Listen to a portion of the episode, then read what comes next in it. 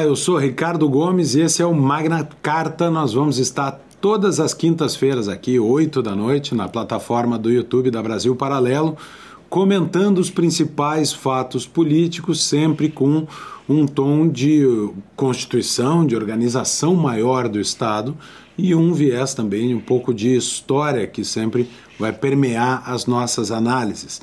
Então, toda quinta-feira, aqui, 8 horas, no canal da Brasil Paralelo e o programa se chama Magna Carta, porque Magna Carta é justamente a primeira constituição escrita da história. Ela foi uh, imposta a João Sem Terra, um rei tirano na Inglaterra, em 1215. É o primeiro texto constitucional da história e nós, principalmente nós advogados, em tempos modernos, nós chamamos também de Magna Carta a, a nossa Constituição, a Constituição de 88 no Brasil. Então, daí uh, o nome do nosso programa. E a própria Constituição de 88 parece estar sob um forte ataque. Um ataque, por exemplo, com medidas como a do chamado pacote democrático, entre aspas, proposto pelo governo federal, que foi para o Congresso Nacional e que tem uma série de medidas, segundo o governo, para proteger a democracia,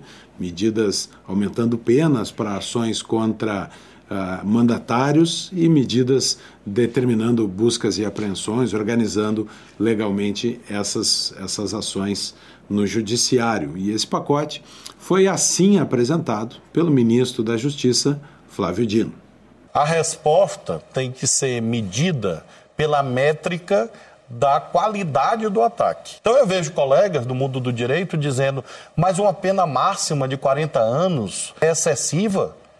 Mas o que pode ser mais grave do que atentar contra a vida de um ministro do Supremo, se fosse um regime ditatorial, ou proto-ditatorial, ou cripto-ditatorial, como nós vivenciamos?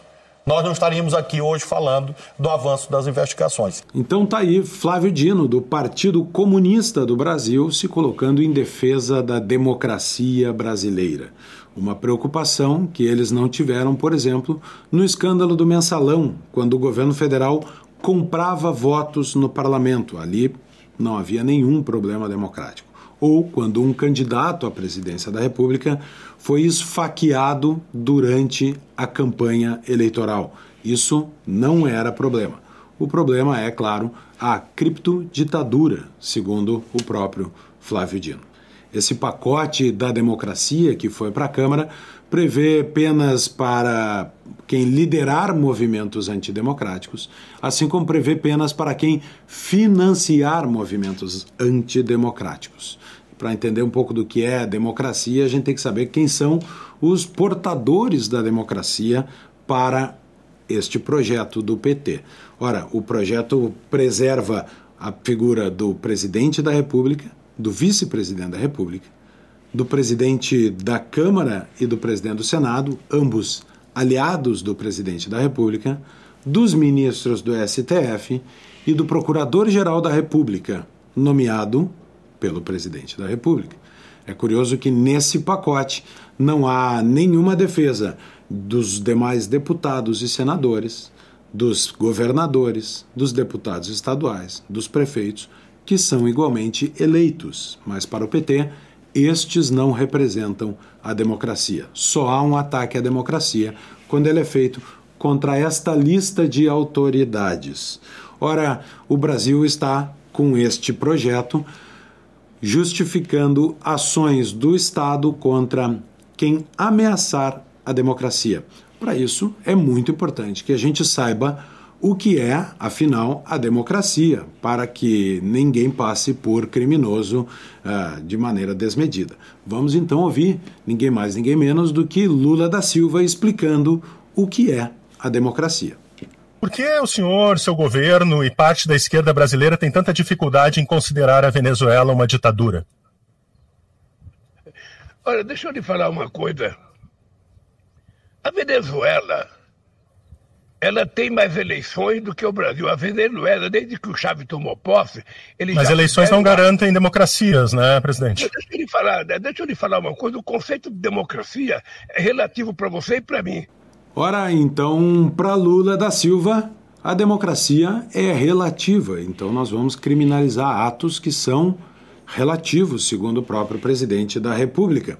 Ora, é preciso mergulhar mais profundamente na mentalidade petista para entender, ao fim e ao cabo, o que significa ser democrático e o que significa ser golpista no Brasil.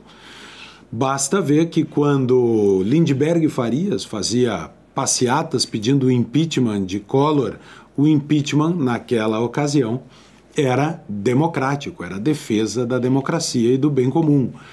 Depois, quando o PT pediu o impeachment de todos os presidentes eleitos desde a redemocratização, isto, obviamente, para o PT, era a defesa da boa democracia.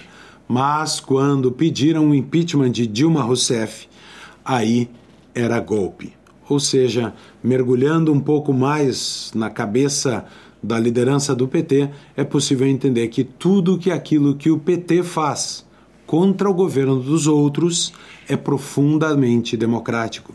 E tudo aquilo que os outros fazem contra o governo do PT é golpe. Esta é a relativização da democracia consagrada por Lula da Silva. E isso se torna ainda pior num cenário em que o tal pacote da democracia estabelece medidas bastante invasivas contra quem, segundo eles, apoiar movimentos antidemocráticos. Por exemplo, o projeto prevê que sejam autorizadas, até pelo próprio juiz, sem pedido de ninguém, medidas de quebra de sigilo bancário, de quebra de sigilo fiscal, de busca e apreensão e de bloqueio de contas e de bens de pessoas suspeitas de financiar estes atos uh, ditos antidemocráticos.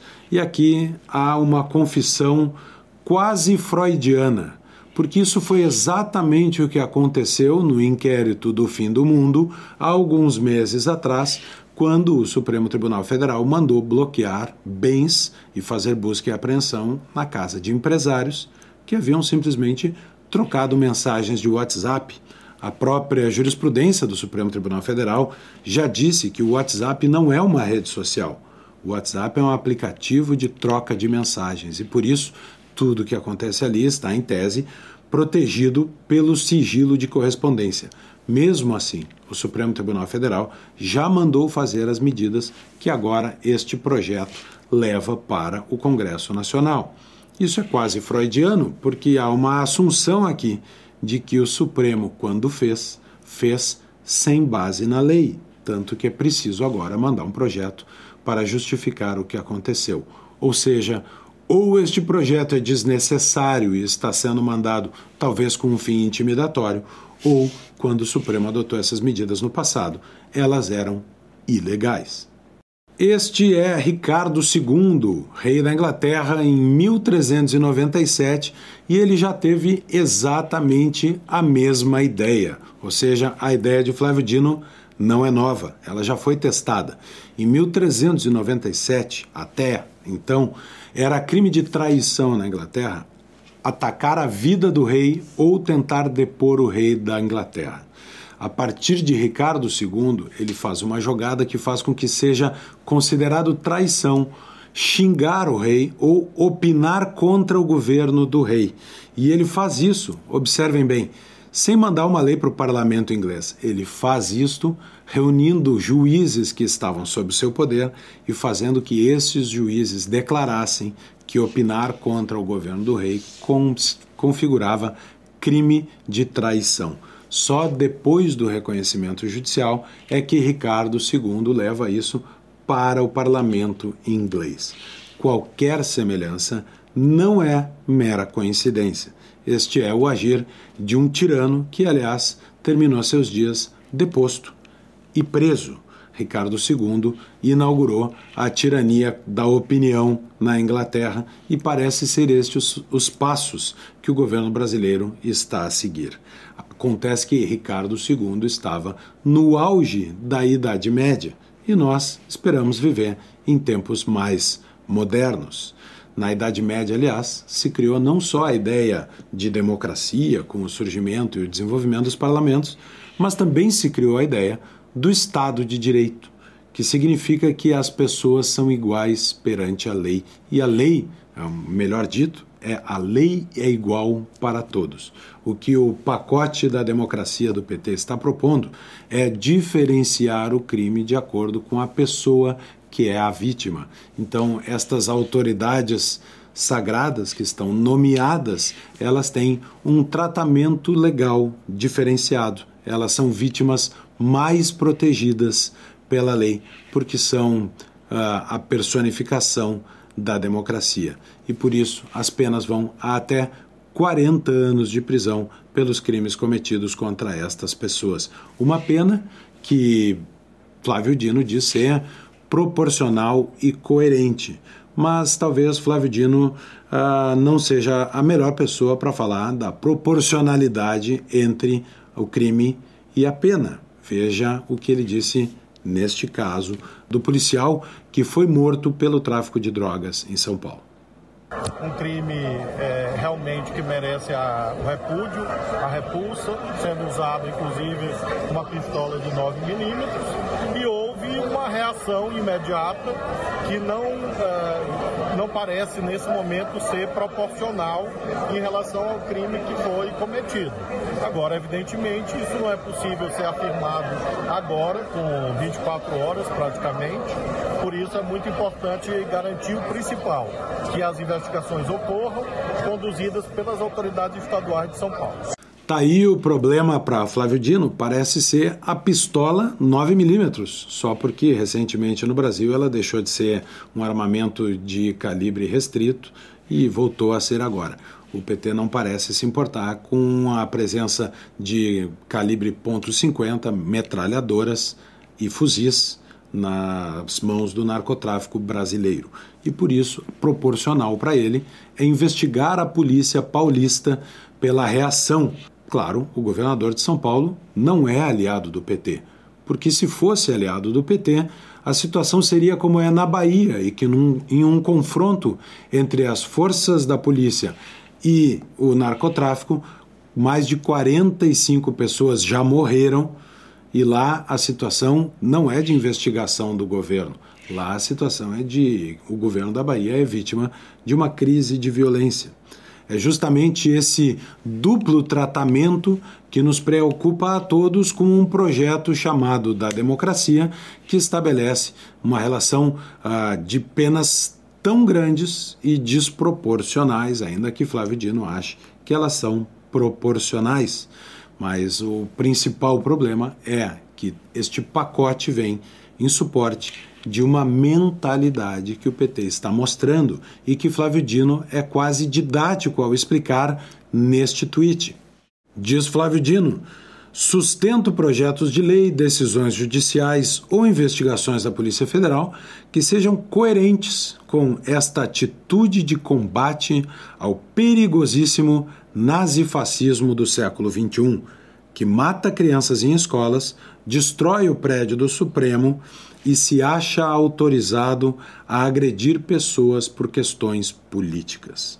Em um tweet, Flávio Dino equipara a pessoa que xingou Alexandre de Moraes no aeroporto no exterior a nazifascistas e a assassinos de crianças.